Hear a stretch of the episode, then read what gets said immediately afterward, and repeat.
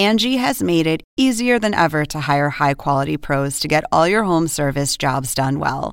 Just bring them your project online or with the Angie app, answer a few questions, and Angie will connect you with local pros who match your specific needs. Or book a service instantly at an upfront price. So join the millions of homeowners who use Angie to care for their homes and get your next home service job done well. Download the free Angie mobile app today or visit Angie.com. That's A N G I.com.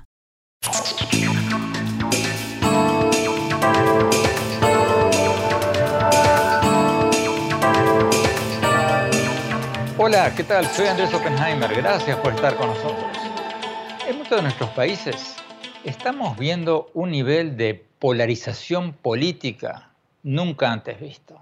Cada vez más gente está dejando de hablarse con, amigos, con, con familiares por diferencias políticas. En la campaña electoral de Estados Unidos para las elecciones del 3 de noviembre, el nivel de crispación, de confrontación social, está llegando a niveles sin precedentes en la historia reciente. ¿Qué está pasando?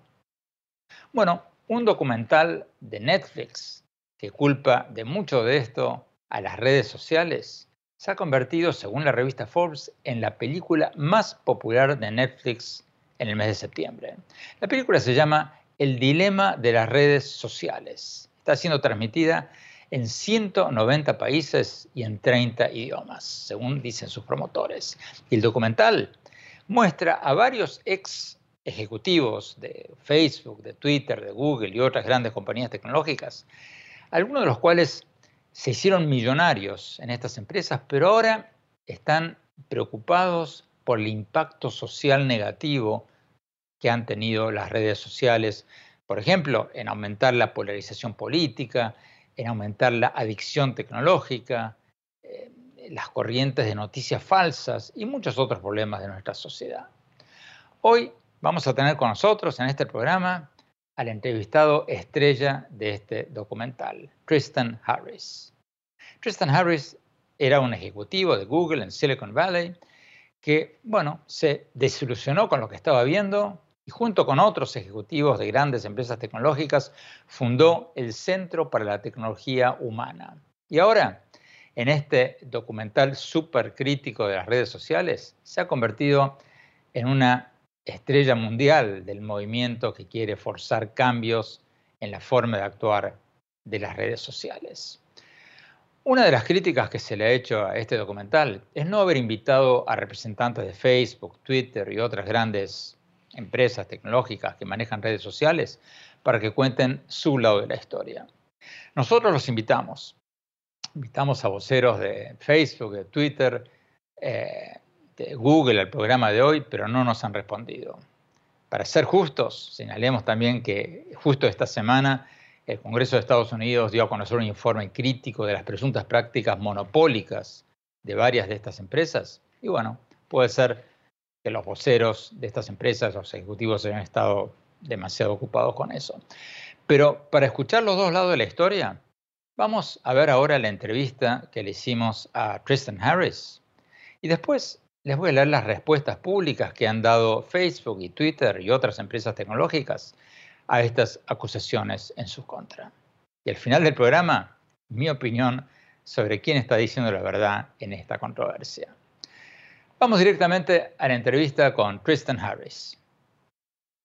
Tristan, muchas gracias por estar con nosotros. Hablemos de la creciente polarización política que estamos viendo en todos lados.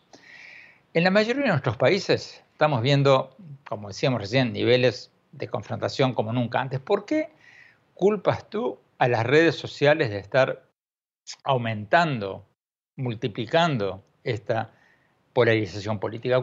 ¿Cuál es tu razonamiento?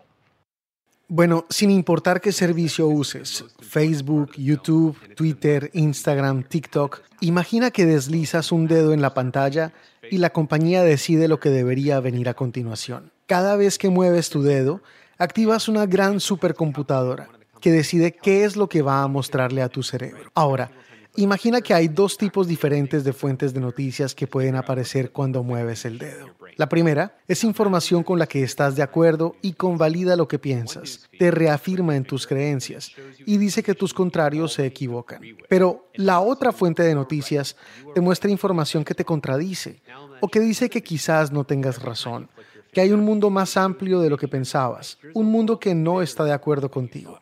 ¿Cuál de esos dos canales de noticias será más exitoso para un modelo comercial que busca mantener tu atención en la pantalla? El que reafirma tu visión de la realidad, el que dice que tienes la razón. Entonces, lo que eso significa es que estas compañías toman la realidad como una masa y la fracturan en 3 mil millones de pedazos, como la película El Show de Truman. 3 mil millones de mundos diferentes, individuales, de donde cada uno recibe su propia realidad. Y tenemos que darnos cuenta de que ya llevamos 10 años en este experimento, este experimento psicológico masivo en el que hemos estado preprogramados cada uno para tener una visión cada vez más estrecha, que hace que cada uno de nosotros se sienta bien, pero a nivel colectivo nos hundamos cada vez más en el caos y el enfrentamiento social.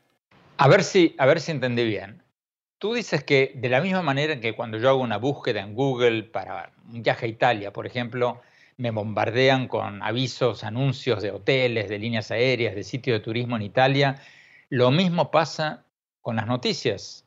O sea, que el programa de computación de la red social ve, se da cuenta que estoy interesado en Italia o en, por ejemplo, en el caso de la política, en una noticia que favorece a Trump y entonces me va a bombardear con sugerencias, con recomendaciones de otras noticias que favorecen a Trump o viceversa si soy un crítico de Trump.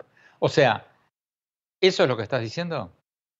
Eso es exactamente lo que estoy diciendo. Y de hecho, en estas plataformas recordarás que a mano derecha te ponen un recuadro con sugerencias de personas a las que seguir. Si tú sigues gente a la que le gusta Trump, ¿crees que Twitter o Facebook te van a recomendar gente a la que le gusta Joe Biden? No, porque eso no es tan efectivo y no te hará pasar más tiempo frente a la pantalla de esa aplicación. Te recomendará seguir a más gente pro Trump. Y si comienzas a seguir a gente pro Biden, te va a recomendar a más gente pro Biden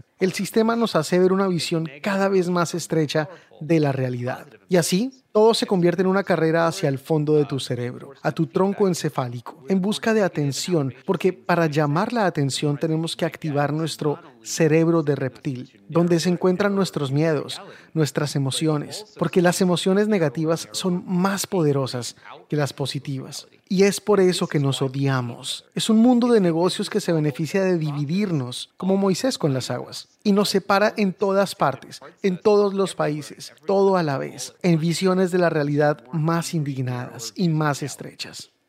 ¿Cuál es la lógica comercial de eso? Porque yo pensaba que las redes sociales ganaban dinero según su cantidad de seguidores, pero tú estás diciendo de que las redes sociales no no ganan dinero por la cantidad de seguidores que tienen, sino por el tiempo que pasan los seguidores que tienen frente a la pantalla. ¿E, e, ¿Eso es lo que estás diciendo? Bueno, ya sabes, ¿cuánto has pagado tú por tu cuenta de WhatsApp o tu cuenta de Facebook o tu cuenta de Instagram recientemente? Nada. Nada, correcto. ¿Y cómo es que valen conjuntamente más de 500 mil millones de dólares? Valen lo que valen por lo que venden. ¿Y quiénes son sus clientes? En el documental El dilema de las redes sociales decimos que nosotros somos el producto y los anunciantes son los clientes. Nos están vendiendo a nosotros. Y mientras eso siga siendo así, valemos más en la medida en que seamos adictos, estemos ofendidos, polarizados, seamos narcisistas, busquemos atención y también en la medida en que estemos desinformados. Porque todo eso significa que el modelo de negocio de vender nuestra atención, de cautivar nuestras mentes con fines de lucro, es rentable. Y entonces, ya sabes, mientras eso sea cierto, nuestra sociedad se verá cada vez más como se ve en todas partes del mundo, llena de gente que busca llamar la atención, narcisistas, ansiosos, polarizados, enojados, desinformados. Para escuchar el otro lado de la historia, señalemos que Facebook ha calificado a este documental, llamado El Dilema de las redes sociales, de sensacionalista. En una respuesta pública al documental de Netflix, Facebook dice que está bien que discutamos sobre estos temas, sobre el impacto de las redes sociales, pero dice que este documental muestra una versión distorsionada de lo que son las redes sociales.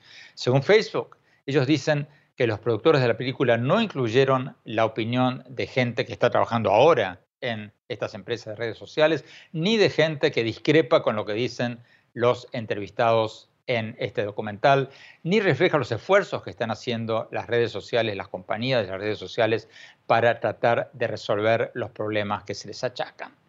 Específicamente sobre el tema de la polarización política, Facebook dijo que la polarización política ha existido siempre y que Facebook está tomando pasos para minimizar la difusión de contenidos que promueven el odio y la crispación social. Señalemos de parte nuestra que pocos días atrás Facebook anunció que va a eliminar, por ejemplo, de sus páginas los contenidos de QAnon, una de las redes, sitios de teorías conspirativas alocadas que intenta influenciar las elecciones del 3 de noviembre en Estados Unidos. Bueno, vamos a un corte rápido. Volvemos con Kristen Harris y el dilema de las redes sociales. No se vayan, ya volvemos.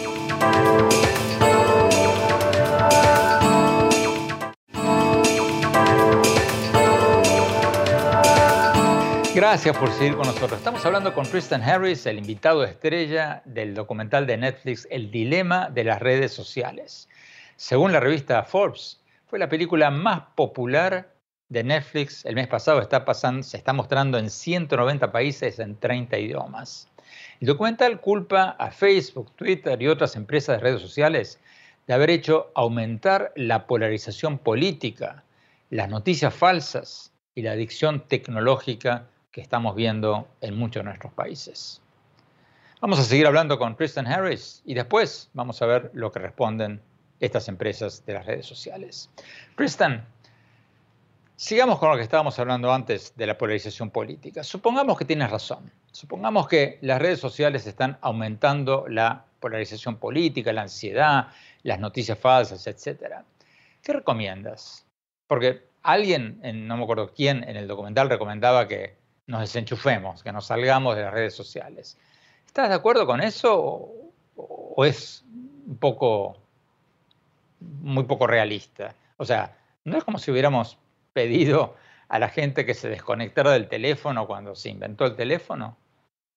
Sí, obviamente creo que hay mucha gente que vio ese documental que está diciendo, ¿sabes qué? Tal vez esto de las redes sociales no sea bueno para mí. Y creo que alrededor del 10% de las personas están eliminando algunas de sus cuentas y han dejado de usar las redes sociales. Pero ese no es el mensaje de la película. El mensaje de la película es que lo que es inhumano sobre estas plataformas es que nos vemos obligados a usar plataformas de las que dependemos para cosas de nuestra vida diaria que son tóxicas, tanto para nuestra salud mental como para la salud de nuestra democracia. Eso es lo inhumano. Es que no están diseñadas pensando en nuestros mejores intereses. Ahora, dicho eso, tenemos que cambiar el modelo de negocio. La razón por la que esta película es tan importante es que crea un despertar cultural en el que todos podemos tomar conciencia de lo que realmente nos está pasando. Estas empresas tecnológicas dicen que sus productos son un reflejo de la realidad, pero no son un espejo de la realidad, son más como un espejo distorsionado que básicamente deforma la realidad. Nos muestra lo que nos hace enojar, nos muestra las cosas que hacen aumentar nuestra ansiedad o que hace querer llamar la atención de la gente,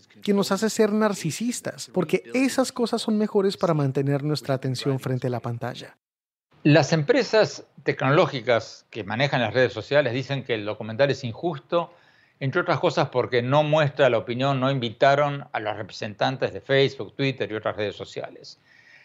¿Qué respondes a esa crítica?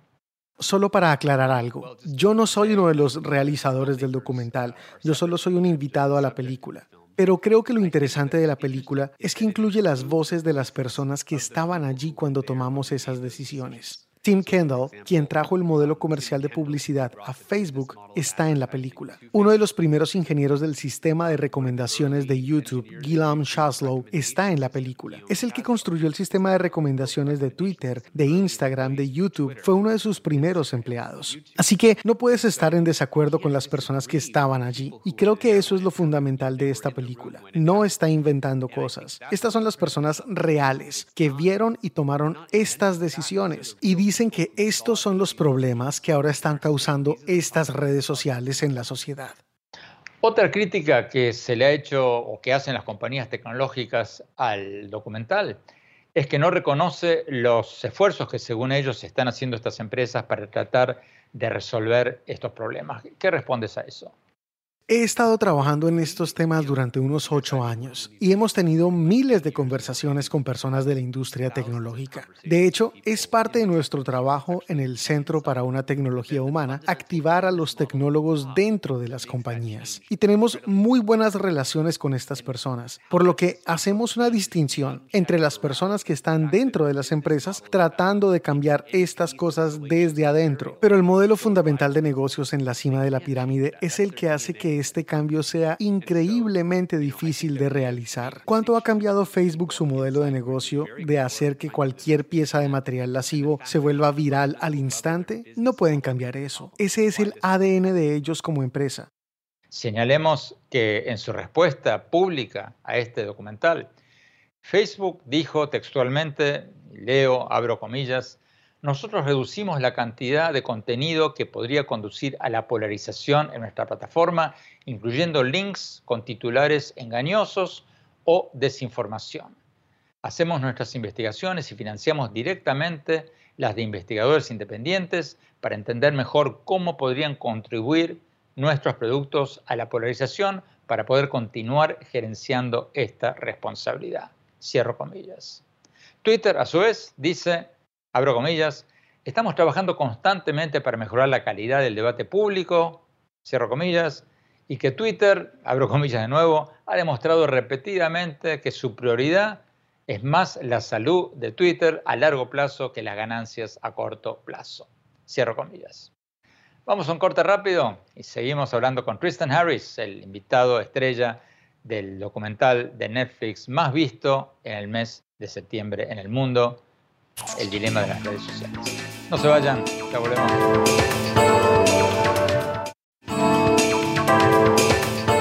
Gracias por seguir con nosotros. Estamos hablando con Tristan Harris, el invitado estrella del documental de Netflix El Dilema de las Redes Sociales. Según la revista Forbes, fue el documental más popular de Netflix en septiembre en el mundo. 190 países lo transmitieron en 30 idiomas y lo sigue siendo en muchas partes. Eh, sigamos hablando con él y después vamos a escuchar la respuesta que dan Facebook, Twitter, otras compañías tecnológicas. Tristan, tú culpas a las redes sociales de propagar noticias falsas. Pero ¿qué respondes al argumento de que siempre ha habido noticias falsas, de que muchas guerras en la historia del mundo se iniciaron por noticias falsas? ¿Por qué culpas específicamente a las redes sociales? Es por el tamaño de la audiencia y el alcance de las redes. Es como decir que si ves una bomba nuclear, si nunca la has visto físicamente, podrías decir, bueno, ¿cuál es el problema? Siempre hemos tenido bombas antes. Pero el cambio cuantitativo se convierte en un cambio cualitativo. Una bomba nuclear es totalmente destructiva a un mayor nivel. Y creo que sí, siempre hemos tenido propagandistas, hemos tenido siempre desinformación. Pero ahora, al hacer clic en un botón, puedes llegar a miles de millones de personas y hacer que algo se vuelva viral con desinformación. Y sabemos por la película que las noticias falsas se propagan seis veces más rápido que las verdaderas. Y un estudio en Twitter durante la pandemia del coronavirus encontró que alrededor de 50% de los tweets que compartimos sobre información de coronavirus resultan ser bots que difunden desinformación. Por lo tanto, esto ocurre a una escala totalmente sin precedentes. Sabemos que Alex Jones, el propagandista de teorías de conspiración que hace estos videos de la página Infowars, fueron recomendados por YouTube 15 mil millones de veces. Es más que el tráfico combinado de CNN, Washington Post, Fox News, Guardian, todos juntos. Entonces, la escala de desinformación es totalmente nueva. Pero, para ser justos, hay que decir que Facebook y Twitter y otras empresas de redes sociales están tomando algunos pasos, por lo menos empezar a tomar algunos pasos para combatir las noticias falsas. O sea, hoy, estos días, Facebook quitó un post de Trump en el que falsamente sugería que el coronavirus es igual de mortífero o menos que una gripe. Y Twitter hizo lo mismo, etiquetó ese mismo tweet por diciendo que violaba sus reglas de, contra la difusión de información engañosa y potencialmente dañina. Claro, eso definitivamente es un progreso. El problema es que lo que están haciendo las empresas de redes sociales es castigar con un garrote esos mensajes cuando el público se enoja porque ya hay suficientes mentiras sobre ciertos temas de vida o muerte como el coronavirus o el racismo en la sociedad que termina llevando a la violencia física en las calles. Pero en realidad sabemos que 64% de la gente que entró en sitios de grupos extremistas en Facebook lo hizo por recomendación del propio sistema de Facebook. Entonces, importan los pequeños intentos y los buenos cambios que están haciendo. Son mínimos. Es como una gota de agua en un océano de problemas y daños. Y así, el daño que causan es mucho mayor que los problemas que logran corregir. Y eso es solo después de que una presión pública mucho mayor les haya llevado a hacer esos cambios. ¿Tú crees, Tristan, de que estas empresas tecnológicas de redes sociales tendrían que ser reguladas? Y si es así, ¿cómo? Sí, creo que la única forma en que podemos resolver estos problemas definitivamente es a través de alguna regulación gubernamental. Pero cuando digo eso, no me refiero a que el gobierno regule lo que podemos o no podemos decir. Creo que necesitamos que el gobierno regule los modelos de negocios para incentivar un tipo diferente de tecnología que sea más humana y regenerativa y nos aleje de esta fase de tecnología extractiva. Somos nosotros los que estamos siendo explotados y a quienes nos están despojando de nuestra atención para hacer dinero para las empresas que son las más rentables de la historia. Y mientras ese modelo extractivo sea la base de su modelo de negocios, veremos los problemas de desinformación, de teorías conspirativas, de ansiedad para los niños, problemas de salud mental en los adolescentes. Y ahí es donde el gobierno puede intervenir. Como punto de partida podemos transparentar las cosas. Debería haber formas en que las empresas de tecnología informen a una junta de personas en lugar de una junta de directores, donde nosotros, el público como democracia, democracia podamos decir qué tipo de redes sociales queremos, que no seamos nosotros el producto que se vende. Como le contábamos antes eh, en el programa, invitamos a Facebook, a Twitter, a Google a participar en el programa, pero no nos han respondido. En aras de reflejar también lo que dicen estas empresas, señalemos que Facebook dijo en su respuesta pública a este documental, abro comillas, leo lo que dijo Facebook, Combatimos las noticias falsas, la desinformación y los contenidos dañinos utilizando una red global de grupos verificadores de datos. Cierro comillas.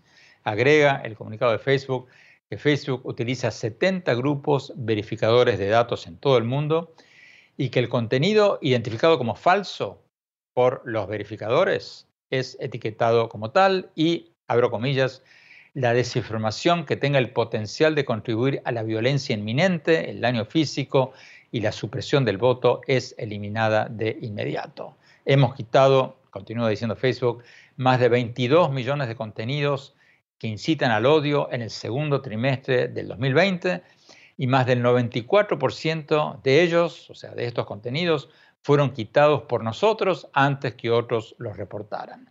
Sabemos que nuestros sistemas no son perfectos y que hay cosas que no se nos escapan, pero no estamos sentados sin hacer nada, permitiendo que se difunda la desinformación y el discurso del odio en Facebook. Cierro comillas. Vamos a un corte rápido y seguimos hablando con Kristen Harris. No se vayan, ya volvemos.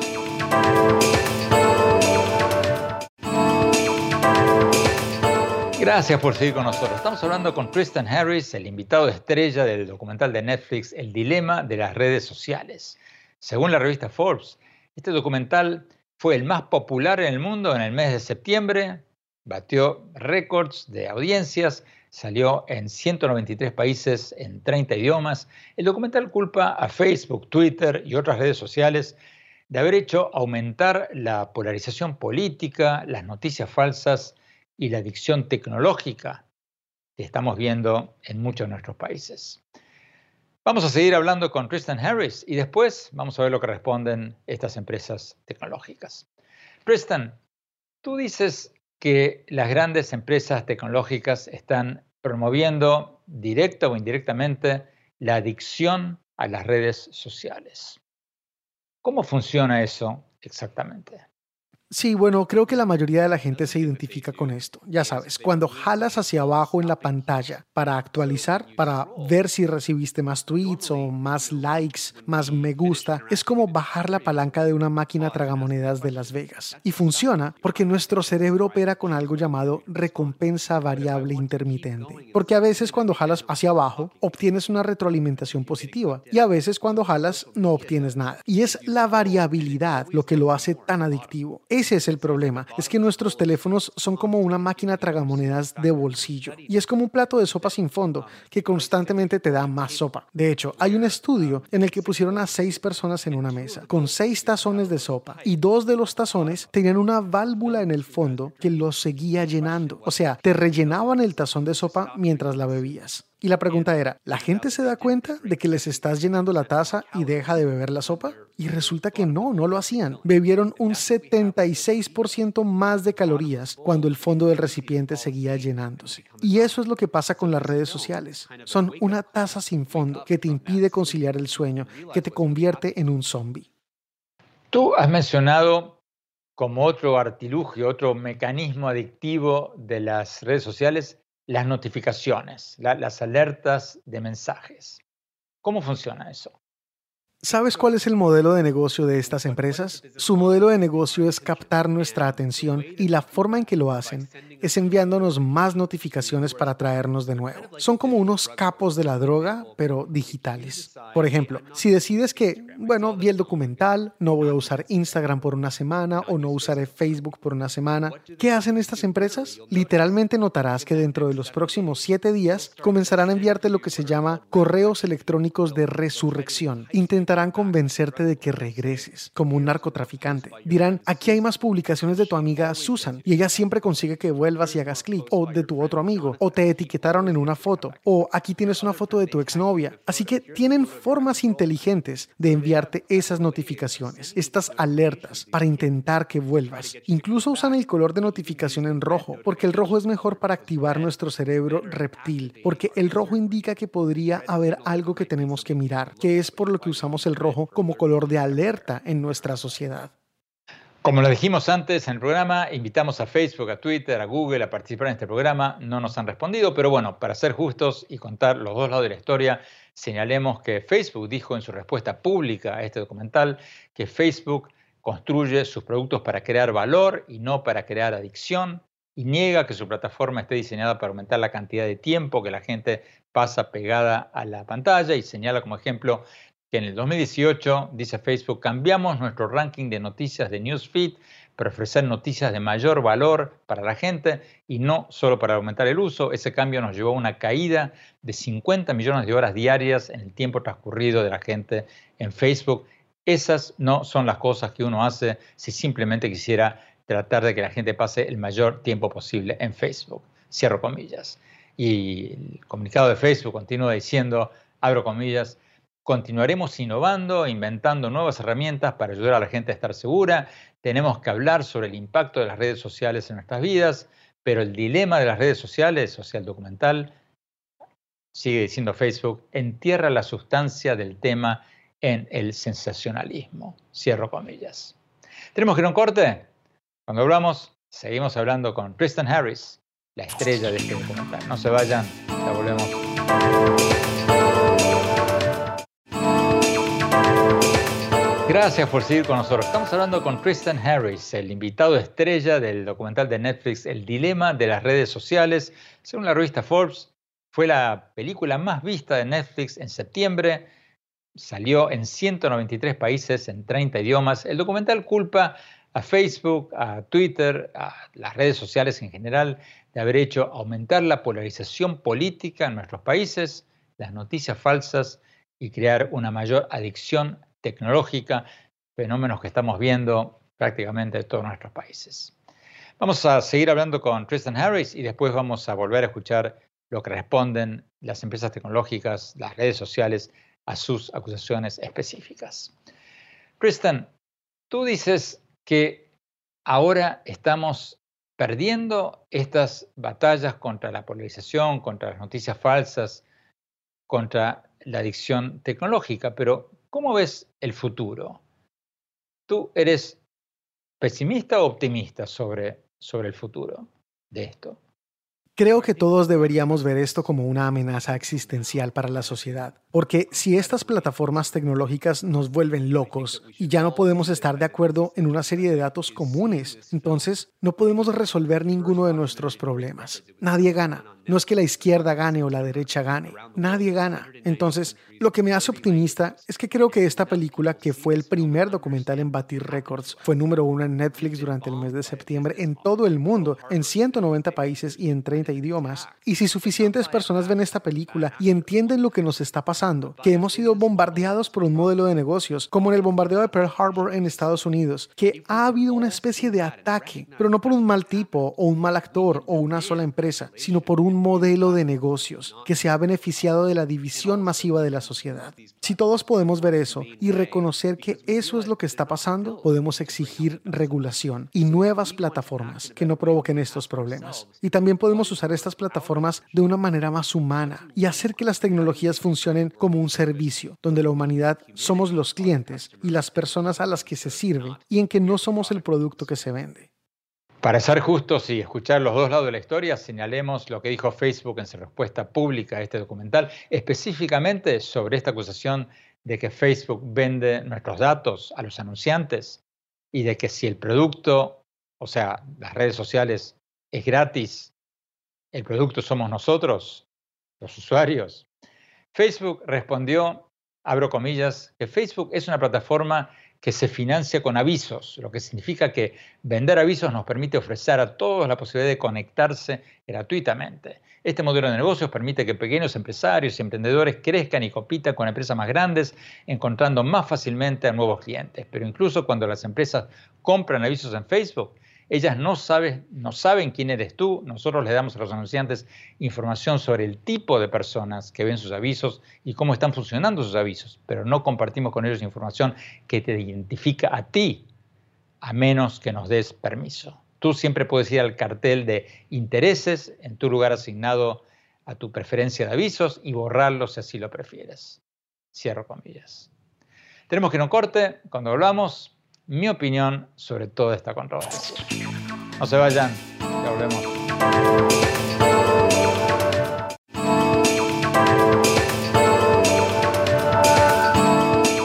Muchas gracias por seguir con nosotros en este programa donde estamos analizando la creciente controversia sobre el impacto de las redes sociales sobre la polarización política, las noticias falsas y la adicción tecnológica que estamos viendo en todos nuestros países. Qué bueno haber tenido con nosotros nada más y nada menos que a Tristan Harris, el invitado estrella de la película de Netflix El dilema de las redes sociales, eh, que según la revista Forbes fue la película más vista de Netflix en el mes de septiembre y lo sigue siendo en muchos de los 193 países donde está siendo transmitida en 30 idiomas. Tristan Harris, ex ejecutivo arrepentido de Google, ahora gran crítico de las redes sociales. Mi opinión, bueno, creo que el documental de Netflix tiene algunas falencias. Me parece que trataron de meter muchas cosas en 90 minutos y que bueno, eso lo hizo quedar un tanto difuso. Hubiera sido mejor, creo yo, hacer una serie de tres capítulos que trataran cada uno de uno de los grandes temas que, de los que habla este documental. La polarización política, la fake news y la adicción tecnológica. Y aparte de eso, creo también que el documental tendría que haber reflejado lo que dicen las compañías tecnológicas que manejan las redes sociales. Los productores del documental tuvieron mucho más tiempo del que tenemos nosotros, la mayoría de los periodistas, para conseguir algún vocero que hablara en el documental. Podrían, si no conseguían ninguno, podrían haber hecho lo que nosotros hicimos hoy en este programa, leer en cámara lo que dicen las empresas tecnológicas en respuesta a las críticas que se les hacen.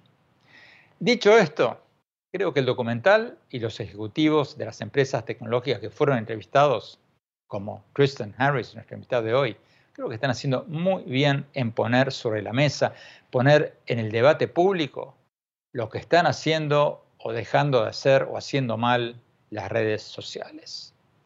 Porque siempre ha habido polarización, siempre ha habido noticias falsas, siempre ha habido desinformación, pero nunca como ahora. Me pareció muy cierta, muy acertada la analogía que hizo hoy Tristan Harris en este programa, cuando dijo que siempre hubo armas y siempre hubo bombas, pero no es lo mismo una bomba de hace 50 años que una bomba atómica de hoy. Las redes sociales han multiplicado la desinformación.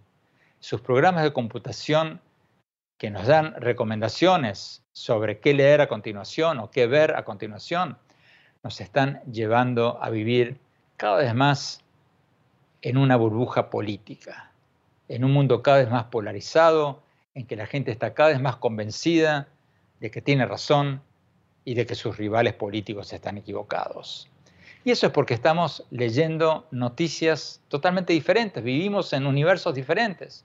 Y las recomendaciones de los algoritmos, de los programas de computación, de las redes sociales, nos estierran cada vez más a cada uno de nosotros en nuestras respectivas burbujas.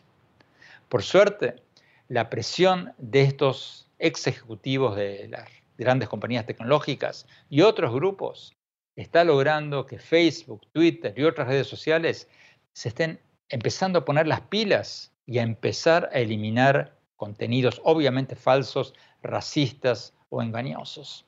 Porque antes las compañías de redes sociales decían, bueno, nosotros no somos periodistas, somos solo, solo difundimos noticias que escriben otros.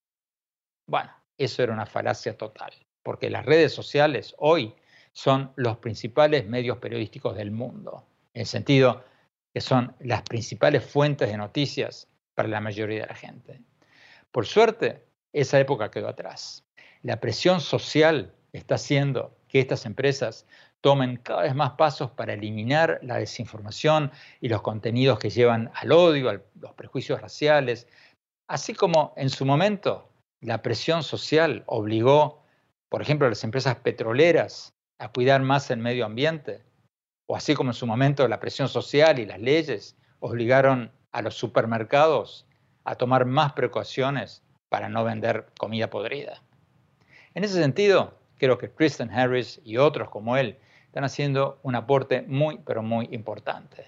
Ojalá sigan adelante y ojalá las empresas de las redes sociales respondan con cada vez más rapidez, porque este es un problema que nos está hundiendo a todos, en todas partes. Bueno, se nos acabó el tiempo. Muchas gracias por habernos acompañado. Los invito, como siempre, hablando de redes sociales, los invito a visitar mis redes sociales, los invito a visitar mi blog en el sitio de internet andresopenheimer.com y eh, quienes nos visiten ahí por primera vez van a recibir el primer capítulo de mi libro Sálvese quien pueda sobre el futuro de los trabajos y los trabajos del futuro. Y síganme en mis redes sociales, en Twitter, arroba Oppenheimer en Facebook, en Andrés Oppenheimer y en Instagram, en Andrés Oppenheimer Oficial. Muchísimas gracias por habernos acompañado. Nos vemos la semana próxima. Cuídense mucho. Un abrazo.